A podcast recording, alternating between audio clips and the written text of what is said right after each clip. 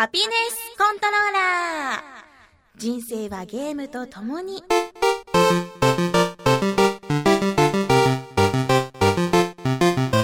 この番組は FPS から美少女ゲームさらには洋ゲーまで。私 DJ みすずの生きる糧となっているゲームについてご紹介。それではお便りをご紹介します。ラジオネーム真中たんしか見えないさんから。みすずさんこんにちは。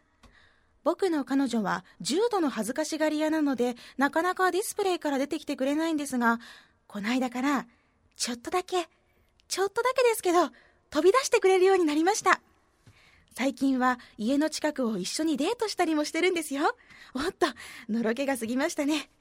みすずさんも360からこんなものが飛び出したらいいのに、みたいなものがあったら教えてください。うーん、血しぶきとか、肉片とかそんなちょっと引くぐらいのゲーマーである私のお気に入りを次々にご紹介します。たまにはゲーム以外のこともお話ししますが、大体が Z して。あ臓物も飛び出すといいと思います。ハピネスコントローラーレベル19始まります。今日もよろしくお願いします。じゃあ最初は何の話をしようかな。えー、前回の最後に、えー、コラムを書くよっっていう話、初コラムニストデビューしますっていう話をしたので、その続きをお知らせしましょう。私もブログやツイッターでも告知はしてるんですけれども、3月から、おたぽけという雑誌で、冊子で、あの、コラムを書くことになりました。おたぽけっていうのは秋葉原で配布されているフリーマガジンで、えー、発行部数が5万部、なんとページ数が300ページもあるという分厚い冊子です。その中で2ページ担当することになって、まあ、テーマはゲームというか、まあ、360ってことで、私の自由に書かせていただくこととなりました。嬉しいね。いやーなんかこう文章とかって普段ちゃんと書かないので、久々にいろいろと意識しながら書いて、頭を使うことができました。たまにはいいね。うん。一月に1回ぐらいだったら文章書いてもいいなと思いました。いやー、あの、このオタポケの編集部のね、中に360が好きな方がいらっしゃるらしくって、そこから、あの、私誘っていただけたんですけれども、やっぱり、わかる方がいるっていうのは嬉しいですね。360のことを書いて、まあ、これでどうですかって、まあ、事務所通してその編集部に送ってもらったら、そしたらね、いいですね。すごい良かったですよ。いいですね。本当みたいな、そういう返事が届きまして、わあ、書いてよかったって思いました。まあ、そういう気持ちを、おたぼけを手に取って、見た方にね、届けられるといいなと思っています。5万部の中で、まあ1人2つとか取っちゃうかもしんないじゃんで、まあそれで3万人に行き渡るとして、どれくらいが360ユーザーなんだろうね。あのー、秋葉原のいろんなマップとか、あとお店の情報、イベントの情報とかが載ってるやつで、本当にね、どっちかというと萌え系よりなんですよ。で、私みたいなこう、変なのあんまりどうなの浮くのかな？でも最新の家電とかも紹介してあるらしくってなんかこうボリュームがたっぷりでね面白そうな冊子ですよ。で多言語多国語に対応してて韓国語とか英語とか中国語とかでもちゃんと書いてあるらしい。うん。というわけでそんなおたぽけにて来月号から連載を始めることになりました。360好きな皆さんにはぜひ手に取って読んでいただきたいです毎月10日発行です。でね、秋葉原に行けないって人はもう、秋葉が庭だっていうお友達を作るといいと思います。送ってもらうとかね。定期購読もできるけど、なんだろうね、なんかね、うん。360ページ2ページしかないからさ そのためにっていうのはちょっとあれだけどまあ皆さんぜひ手に取って読んでもらえたらなと思いますそれじゃあ今度はイベントの紹介をしたいと思いますゲームファン集まれゲームファン in 福岡。というイベントが3月18日日曜日アクロス福岡にて開催が決定しました。このゲームファン in 福岡頭文字を取ると GFF ってなるんですが福岡にお住まいのゲームファンの方はご存知だと思います。この GFF っていうのはねある団体名なんですよ。っていうのがあのレベル5サイバーコネクト2、ガンバリオンとか、そういう福岡、九州にあるゲーム関連企業11社が集まって、もっと九州を、もっと福岡のゲームを盛り上げようっていうことで、一丸となっている団体のことなんです。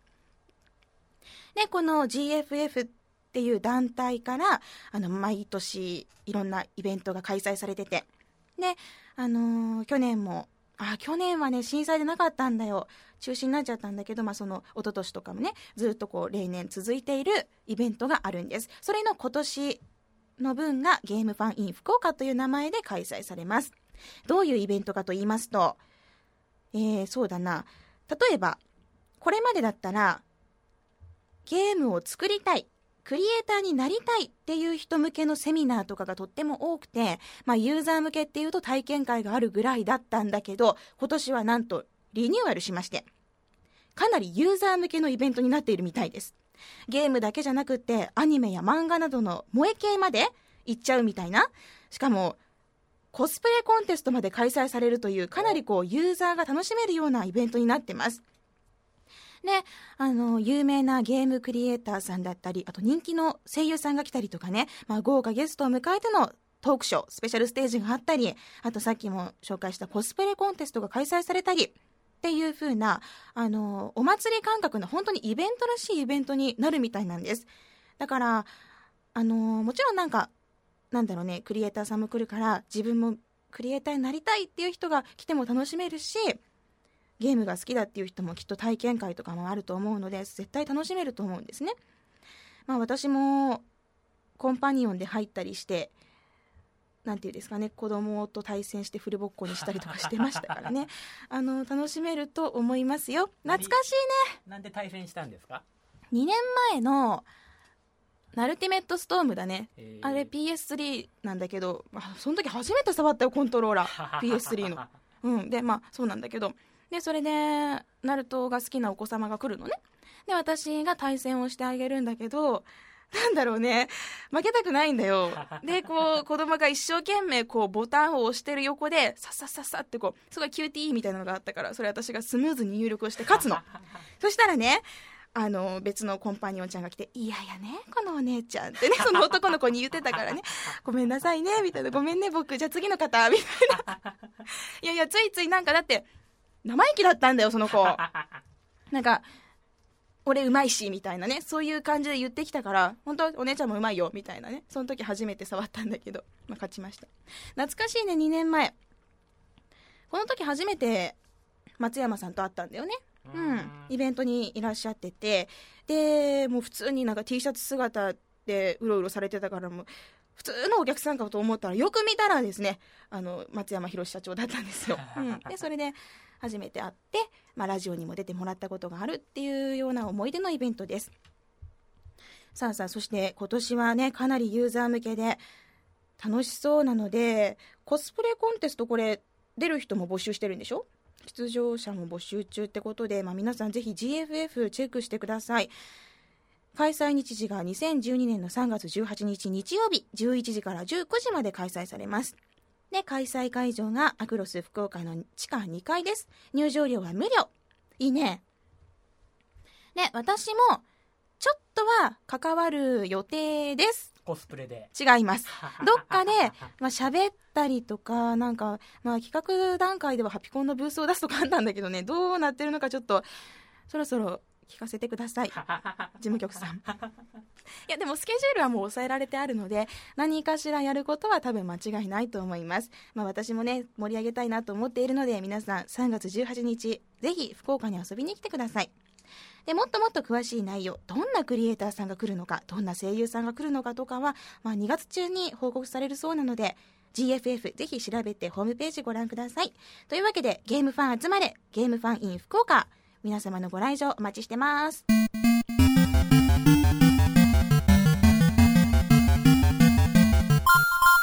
今回のゲーム紹介コーナータイトルはバイナリードメインです。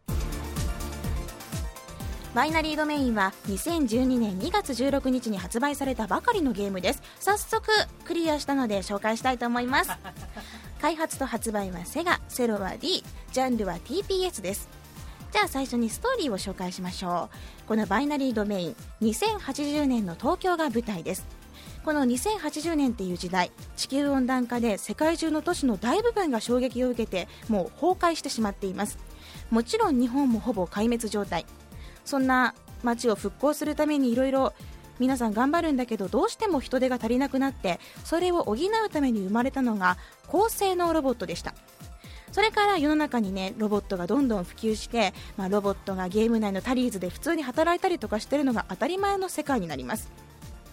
そしてそういう風にロボットがいるのが当たり前になった時代ある日世界条約で禁じられているはずの禁断のロボット人と全く見た目が変わらず高性能 AI を搭載された人禁じロボット似ているって意味ね。人禁じロボットが発見されたんです。でそのロボットさんは本人でさえも自分が機械だっていうことに全く気がつかないほど完璧なものでした。さあこんな禁じられているロボットが作り出せるのは日本の天田社だけであると狙われます。そこで主人公たちは指令を受けて天田社を創設した天田博士の身柄を拘束するために日本へと向かうんです。人間とはロボットとは AI って何？命って何？ということをテーマにした作品です。まあ、こういうロボットとドンパチやるという TPS なんですがじゃあ全体的なお話をしようかな。まず私はオフ戦キャンペーンのみハードモードでクリアをしました。他のゲームに比べて難易度は少し低めでハードでもあまり死なないで遊べましたね。で私はこの Binary Domain とっても楽しく遊ぶことができましたよ。ストーリーにかなり重きを置いた TPS でドラマ性が強いです。ちょっと先の展開が読めるシーンも多いんだけどもっと見たいぞっていうようなそういう先が気になる作りで個人的にはかなりグッドでした。ただ臭い言動が多いです。臭みたいななんかわなんか臭いぞみたいな。それはですね多分このバイナリードメインを作っているのがセガの龍が如くチーム。なんですね。PS3 とかですごい人気のあのシリーズの皆さんなのでちょっとヤクザ臭いんですよ。なんか言動が。じゃあ絶対これ色が出とうなみたいな。これが名越色かみたいな風にねみんながあの楽しんでましたよ、うん、で臭いけどまあちょっと過剰な演出も多いけど私は大丈夫でした。で敵は全部ロボットです。その日本にやってきた主人公たちを排除しようとするわけです。小さなものからもうバカでかいものまでたくさんロボットが出てきますでそのロボットに対して銃で撃つと装甲がバラバラガシャガシャンガシャンこうガラガラっと剥がれていくのがすごい楽しかったですよ。爽快感がありました。でグラフィックはかなり頑張っています。日本の開発のゲームでこんなにちゃんとねあのいいものができてるんだったらこれはいいことだなと思うようなぐらいの出来でしたね。まだあの人の肌のテクスチャとかあと筋肉の動きとかは不自然に感じるところもあるんですけど全然本当に頑張ってるなって思いました。上から目線だけどねやっぱりほらそういう評価になるじゃん。でおすごい皆さん頑張ってるみたいなそういうのが分かったんです。あとどのシーンでもムービーから戦闘シーンへのつなぎ方が上手にまとまってます。これはね開発スタッフの皆さんがちゃんと見せる構成とか、まあ、映画の見せ方とかそういうのを勉強している証拠だと思うんですね。この戦闘シーンへのムービーからのつなぎっていうのはいいところだなと思いましたあと全体的にはこのゲーム音声認識というのを搭載しています。これは例えばヘッドセットを使ってゲーム内のキャラに話しかけたりとかあと作戦の指示をすることができます。例えばフェイ好きだとかね愛してるとかいうこともできるんですよ。何言ってるのよみたいな。ふざけないでみたいなこと言われて怒られてキュンとしちゃうとか、まあ、そういう遊び方もできるんですけど、まあ、大体は作戦の指示に使います。撃て行け突っ込め隠れろとかね。で、まあ、たのうん、こういう楽しみ方はあるんですけれどもあのいいとも悪いとも私は言えないなと思いました。売りにしているんだけれどももうちょっとこうなんだろうなというかほら普段リアルな人間との協力プレイをして喋ってゲームしてるじゃない？やっぱりそれを知ってるとちょっとね、うん、魅力半減なところはあるなと思いました。でもまあ新しいと思うのは新しいです。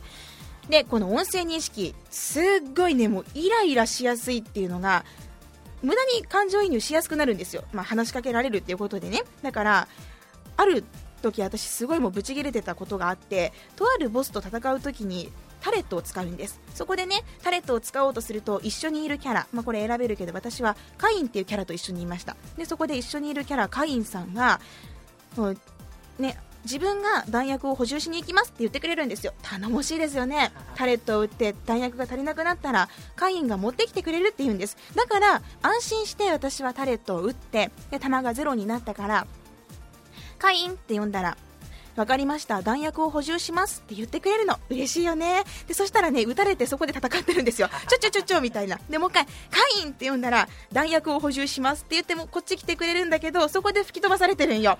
でもカイン貴様いい加減にしろみたいなこと言ったら 何ですか？後にしてください。みたいなこと言われてもうね イラッとしてヘッドセットをぶち抜いて黙って1人でやりました。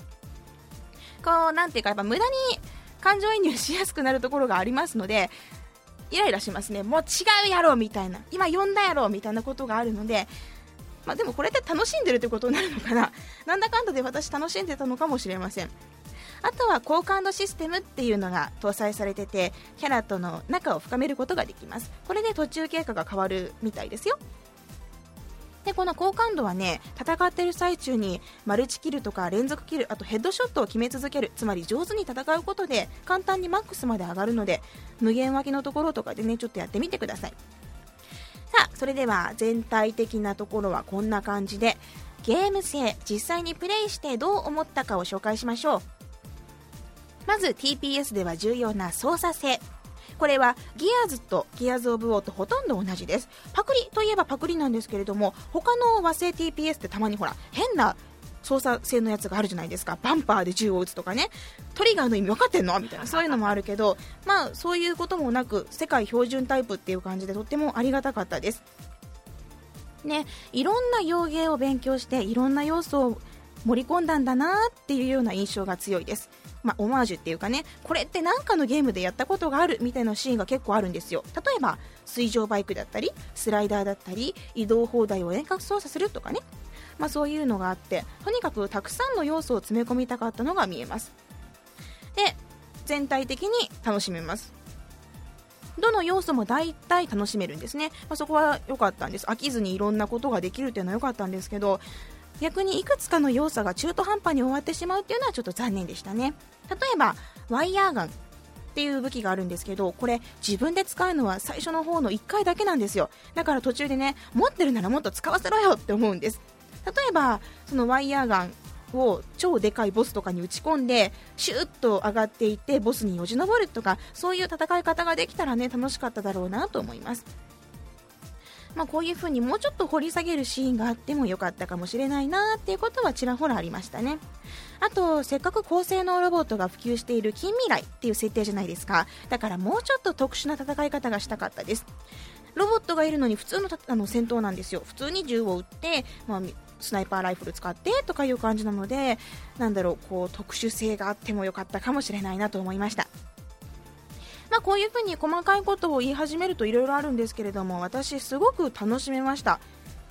プレイし始めてずっとね寝る時間も惜しいなって思うぐらいストーリー楽しくて。で戦闘もやっぱ爽快感あるし楽しかったですね。私はこれはぜひ皆さんにも遊んでほしいと思っています。もともとリアルな世界観よりもサイバーだったり異世界だったりっていう特殊な世界観のシューティングが好きなので多分私にはぴったりだったんだと思います。日本でここまで開発できるっていうのがすごいなと改めて思ったので皆さんにもぜひ見ていただきたいです。星3.95 つ中。これこれはねすごくいい数字というか自分の中では期待を込めたあれですね。次回また作品を作るんだったら期待するし絶対買うと思います。あちなみにキャンペーンだけの私のこういった評価なのでオンラインとか入れたらどうなるのかまだ私遊んでないからね言えないです。バイナリードメインまだね買うかどうか様子見だっていう方いると思うんですけどぜひシューティングが好きならこんなゲームもあるんだとこんなにねあの日本のゲームでも楽しめるんだっていうことを知ってほしいなと思います。ぜひ探してみてください。さあそしてそしてちょっと最後に言いたいことがあります。バイナリードメインはですねとても洋芸と比べられてるんですけれども比べられるのはやっぱ洋芸意識した作りだから仕方ないんだよね。うん。でもなんかねたまにすごいひどく言われてるのが自分が好きだっただけにちょっと寂しいところもある。やっぱり洋芸ってさ海外って技術も人も資金も何もかも上なのは当たり前なんですよ。でだけどそこでね日本のメーカーには諦めるよりも頑張ってほしいって思ってるんです。でそこでですよ頑張ってくれてるのになんか低い評価とかさなんかちょっと洋芸に比べてクソだとか言ってる人多いけどねそれってなんか嫌なんよ。俺は洋芸知ってるからさみたいな風にふんぞり返ってる人嫌なんよね。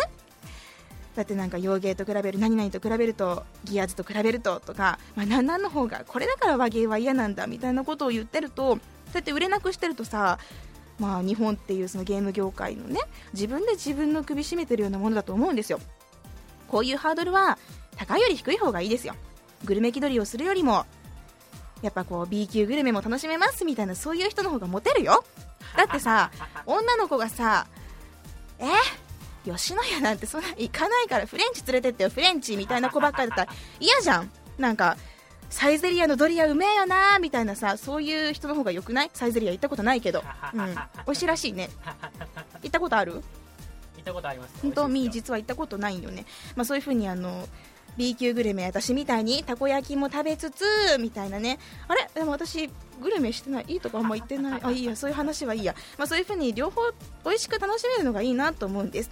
もちろんそうやってね私日本のメーカーをね擁護したり甘やかすわけじゃないからまあさっきも言ってたけどちょっともうちょっとこうだったらいいなっていうのは言います。日本のメーカーにももっと上を海外を切磋琢磨して目指してほしいっていうところはありますまあ、その分こっちもねユーザーも正当な不満点はどんどん言っていいと思うんですけれどもあんまりこうなんか洋芸信者っていうの？いやもちろん洋芸素晴らしいよ。でもなんかこう日本を落とすようなことを大爆死して嬉しいみたいなのはちょっと違うなと思うんですよね。まあ、そういうのも含めて皆さん今回日本の開発が頑張りました。セガがねバイナリードメインという TPS をね初めて作ったんですよ。この龍が如くチームが。それが一体どんな風な出来になっているのか期待も含めつつぜひ遊んでほしいなと思いますぜひ2月16日発売のバイナリードメインチェックしてください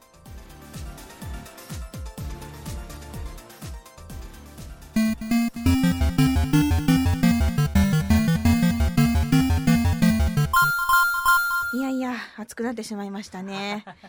うん、その、なんでしょうね。まあ、日本の、やっぱ技術がね、低いっていうのは否めないところでもあり、でも頑張っている人はいるわけで、あでも、コープとかがね、盛り込めないとかってやっぱあるんだろうね。いろんな難しい技術とか。まあ、そういうのを一生懸命ね、開発スタッフの方が勉強してでそれが私たちユーザーが応援できてっていう感じが理想だなと思ってますバイナリードメインね言い忘れてたけど日本が舞台ってことでいろんなところに日本語があってね面白いですよなんかここ見たことがあるみたいな人もいるんじゃないかな。さあそれじゃあ熱くなったコーナーはもう過ぎました。ここからは落ち着いてお便りを紹介したいと思います。じゃあ最初はラジオネームニンニンさんからです。みすずさんこんにちは。レベル18の眠たげなちょっとアンニュイなおしゃべりはこれはこれで良かったと思います。個人的にはデッドライジングのゾンビの動きを表現する時のうーウェイっていうのがとても可愛くてキュンとしちゃいました。まあ脳内再生されている映像はあくまでゾンビでしたので釘バットで返り討ちにしときましたけど、ひどい私のウーウェイは殴られたのね釘バットで。ひどいわ。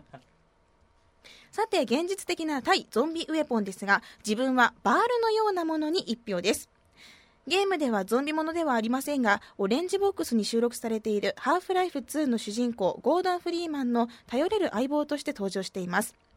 釘抜きというと長さ30センチぐらいのものを想像されると思いますが、アマゾンでも長いもので90センチとか105センチというものが販売されています。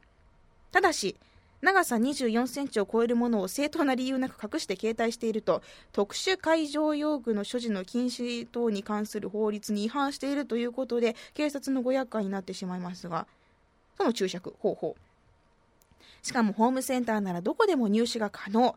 90度に曲げた先端が尖らせてあるので振り回せば頭にぐざり。鋼の棒を曲げて先を尖らせただけの作りなので耐久性も問題なしといいとこずくめの代物です。といいことを教えてもらいました。そうだね。やっぱ狂気でも多いよね。バールのようなもの。のようなものってなんだよっていつも思うけどこれってなんか決まりがあるらしいよ。よく覚えてないけどバールのようなものっていうそなんかの決まりがあるらしくってまあ要するにバールですよね。バールね重くない？持ったことあるバールって。結構持ち心地いいですよ、うん、あれそうなんや。ちょうどいい重さがして多分振り回したら、うん、痛い？痛いどこじゃないですよ、うん、中学の時の技術技巧の時間で持った気がしなくもないけどうーん。じゃあ2 4センチ以下だったら携帯してていいの？いいのかな？だったら潜ませとく？バッグの下の方にうんちょっと重いと思いますけどね、まあ、360に比べたらそうじゃないかもうん、しれない全然大丈夫。なんかあったらじゃあこれを振り回せばいいのね。女の子と、女の子とバール。いいんじゃない？なんかいい組み合わせじゃない？新しいよね。女の子と刀じゃなくて、女の子とバールみたいな。ちょっとそれ、最高じゃないか。最高女じゃないか。私のことか。よし、じゃあ、次。次は、ネオさんからのメッセージです。底辺だミスズ姉さん事件です4月5日に発売するキネクトスターウォーズのリミテッドエディションに、あの R2D2 をデザインした Xbox 360本体がついてくるこれはスターウォーズが好きで360本体が大好きな僕へのご褒美レベルです。あーでも、限定版にまだ4万出すのはきついなこの前のお正月にキネクト本体も買ったばっかりなのに。今使ってるヘイローリーチ限定版の本体にも愛着あるしなミスズ姉さんこういう時はどうしたらいいんでしょうか買えばいいと思います。買っちゃいな、もう。もう私から何も言わない。ギアーズ本体も買ってください。もう全部もう買っちゃえばいい。ありがとう。ネオさんが、こういう人が日本の360のね、あの市場を支えてくれているわけです。みんなもっと持ち上げて、ネオさんすごいそんな経済力素敵とかもみんなでこうネオさんを持ち上げることで、いっぱい買ってくれるから、マイクロソフトも安泰っていうね。素敵 ネオさん素敵もっと買ってあげて素敵キネクト、スター・ウォーズキネクト、うん？違う、スター・ウォーズ本体を使うネオさんが素敵だと思う。というわけで、買えばいいと思うよ。ネオさんありがとうございました。さて、続いては、ボンクラ犬、ボンクラ犬？ボンクラ犬さんからのメッセージです。ボンクラ。ボンクラ。えー、みすずさん、はじめまして、こんにちは。いつも楽しくハピコンを聞かせてもらっています。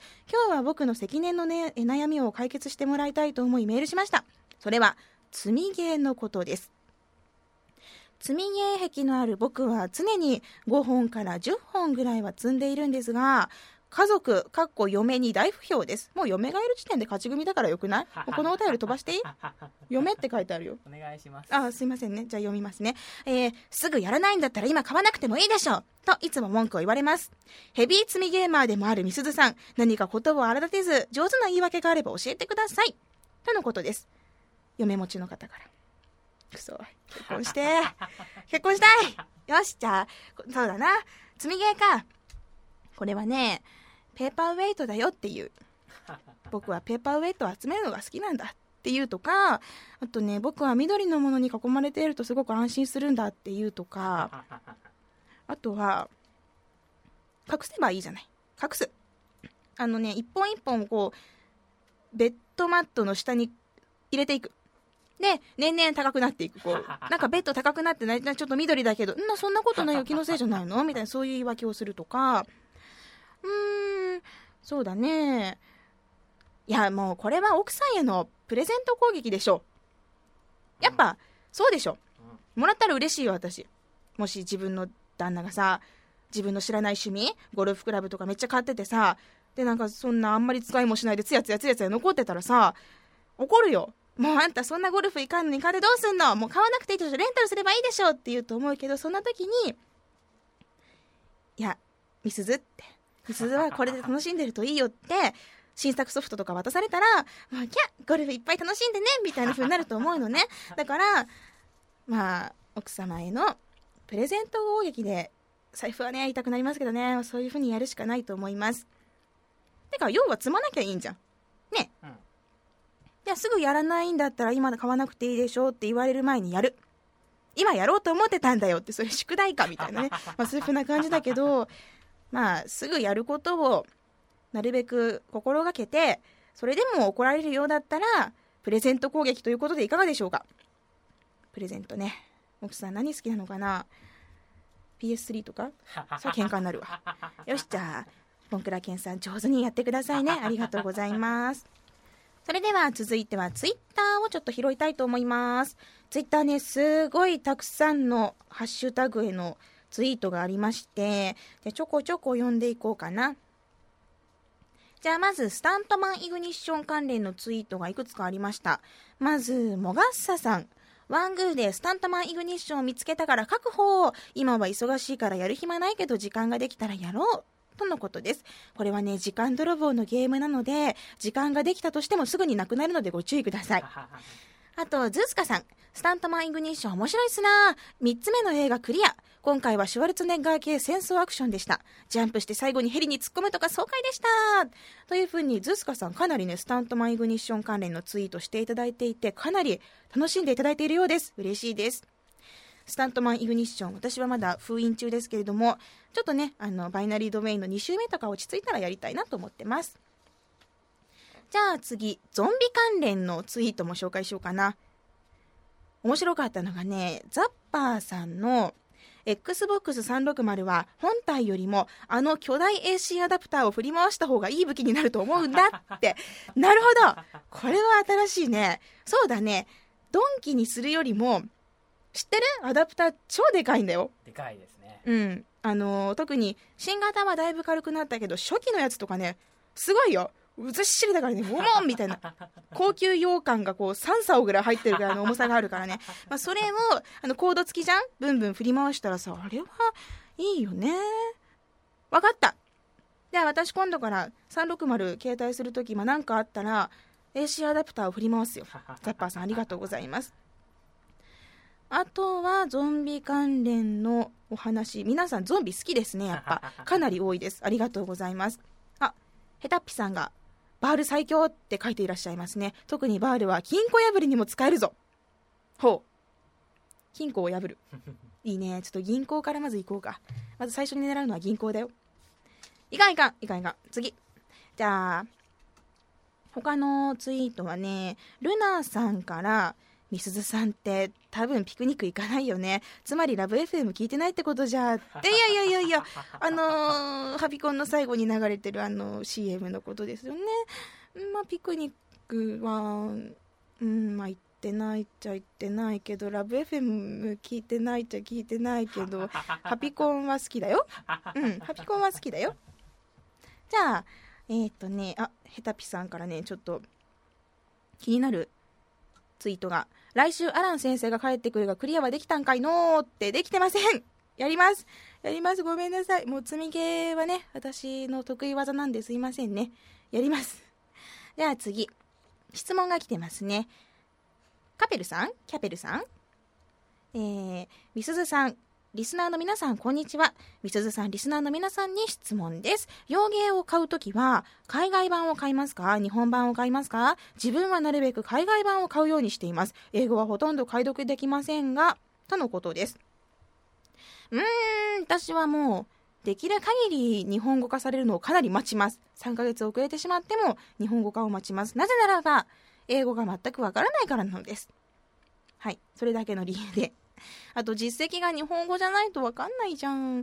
だから、うん、そのウィキを頼るとかもいろいろあるんだけど、私は、そんな、そんなハードルを上げてプレイできないヌルゲーマーなので、すごいですね。でも英語の方でやるっていうのは。うん。皆さんはどうなんでしょうか？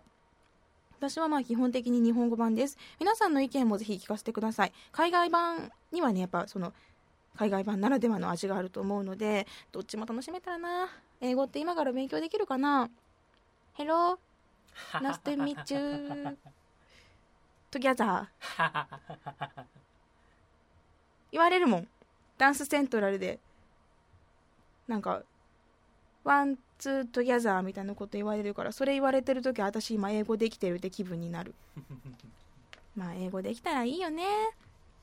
というふうに、こういうふうにいろんなツイートをいただきました。皆さんもぜひ、ゾンビのこと、スタントマンイグニッションのこと、それ以外、バイナリードメインのこととか、ハピコンのタグに送ってくださいね。ツイッターちゃんと見てるので、最近あの、バイナリードメインと全人志望ですに一生懸命時間を取られてしまって、ツイッターできてなかったんですけど、ちゃんと見てます。皆さんお便りとかツイートぜひ今後も送ってください。楽しみに待ってます。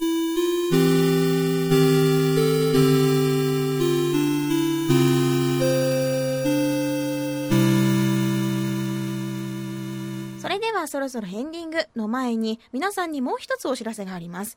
今度の2月26日日曜日に開催される Xbox 360感謝祭 in 秋葉に行きます。遊びにですか？違います。出ます。インサイド XBOX の公開収録ステージとかに出ます。いじめないでください。いや、これもう詳細が早速 xbox.com でもう公開されてるんですけれども、えーニコニコ動画でもニコニコ動画でも生中継。有名え注目タイトルのクリエイターによるステージも開催抽選会開催とかいろいろ書いてあって楽しそうです。ねゲームの試遊もあって日本初プレイっていうのがですねバイオハザードオペレーションラクーンシティとかプロジェクトドラコとかおー遊びたい 遊びたい。あとキネクトラッシュディズニーピクサーアドベンチャーとかそういう日本では初めて遊べるよっていうタイトルも展示されます2月の26日日曜日ドキドキするね遊びに行くんでしょまあ、遊ぶよね。まあ、私有するよね。てか、どっちかっていうと、ちょっともう出るより遊びたいよね、これ。え何に出るんですか？まだ、ちゃんと聞いてないけど、インサイド XBOX の公開収録ステージって、私の名前出てるもんだって、ここに。えねまあ、詳しくは、えー xbox.com 見てください。カプコン×マイクロソフトの新作体験会。前々から思ってたけど、カプコンのロゴってエロいよね。なんかね、見るたびに、うわ、エロいなって思うんだけど、なんでだと思う？あの気のせい気のせいかな？青と、青と黄色、フォント、なんだろう？フォントのせいかな？いやいやいや、なんかちょっと今見てまたエロいなって思ったからね。ちょっと、どうしよう、イベントでファイロって思うのかな。楽しみ、じゃ楽しみだね。よし、じゃあそろそろエンディングだ。番組の最新情報はラブ f m のホームページからチェックしてください。ホームページの URL は lovefm.co.jp http コロンスラッシュスラッシュ lovefm.co.jp です。パソコンかスマートフォンからアクセスすると、ポッドキャストのコーナーがありますので、そこからハピネス星コントローラーを選択してください。星、忘れちゃダメだよ。メールフォームや私、みすずのブログへのリンクもあります。ツイッターのハッシュタグは、シャープハピコン、シャープ HAPICON。番組に関することをつぶやくときにはぜひ使ってください。ということで今回はここまでです。ハピネスコントローラーレベル19、たくさんお話しして、たくさんお知らせもありました。皆さんぜひ、今後とも私をよろしくお願いします。というわけで、また次回もお楽しみに。ハピコン Love FM Podcast. LOVE FM のホームページではポッドキャストを配信中あの時聞き逃したあのコーナー気になる DJ たちの裏話ここだけのスペシャルプログラムなどなど続々更新中です現在配信中のタイトルはこちら。Words around the world. 僕らはみんなで生きてる。Busan Hotline. ミュージックプライマリー4ポッドキャスト君が世界を変えていく。ハピネスコントローラー。